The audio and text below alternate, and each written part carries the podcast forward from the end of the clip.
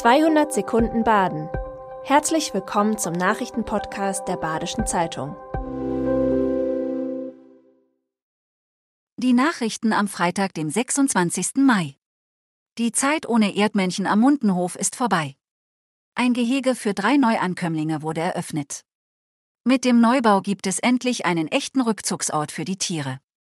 Damit die Pfleger sie trotzdem immer sehen können, sind in den Höhlen unter der Erde Wärmebildkameras angebracht. Gleich neben dem Gehege wurde ein weites Laufgehege für die Strauße gebaut. Für Besucher gibt es einen neuen Ausguck, um die Tiere bestaunen zu können. Eine halbe Million Euro hat die neue Anlage gekostet, die der afrikanischen Kalahari-Wüste nachempfunden ist. Ein großer Teil des Geldes besteht aus Spendengeldern aus dem Förderverein. Am Mittwochvormittag ist jede zweite Verbindung der S-Bahn-Linie 5 zwischen Steinen und Weil am Rhein ausgefallen. Der Grund wurde bald per Durchsage genannt, kurzfristiger Personalausfall. Laut der Schweizerischen Bundesbahn, kurz SBB, ist das kein Einzelfall.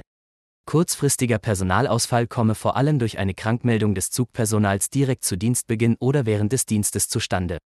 Die Reserveschicht sei wegen der hohen Anzahl an Krankheitsfällen am Mittwoch bereits eingesetzt gewesen. Auch die beginnende Urlaubszeit erschwere die Personalsituation, so die SBB.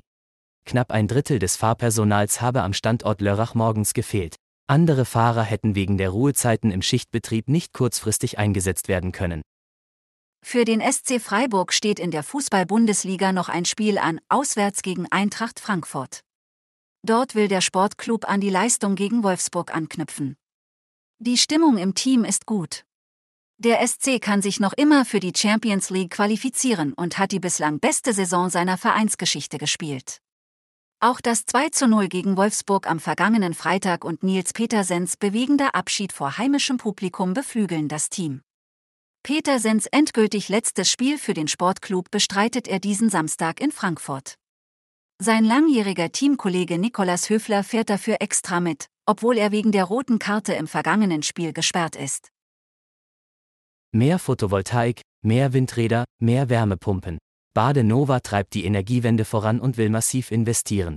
Das Energiesystem müsse nachhaltig und strukturiert umgebaut werden, so Badenova. Dafür sollten neue Technologien gefördert werden. Bis 2035 möchte das Unternehmen klimaneutral sein. Auch die beteiligten Kommunen ziehen mit. Für die Verbraucher soll es trotzdem nicht teurer werden. Die aktuellen Strom- und Gaspreise senken möchte Badenova aber nicht, trotz der niedrigen Preise an der Börse.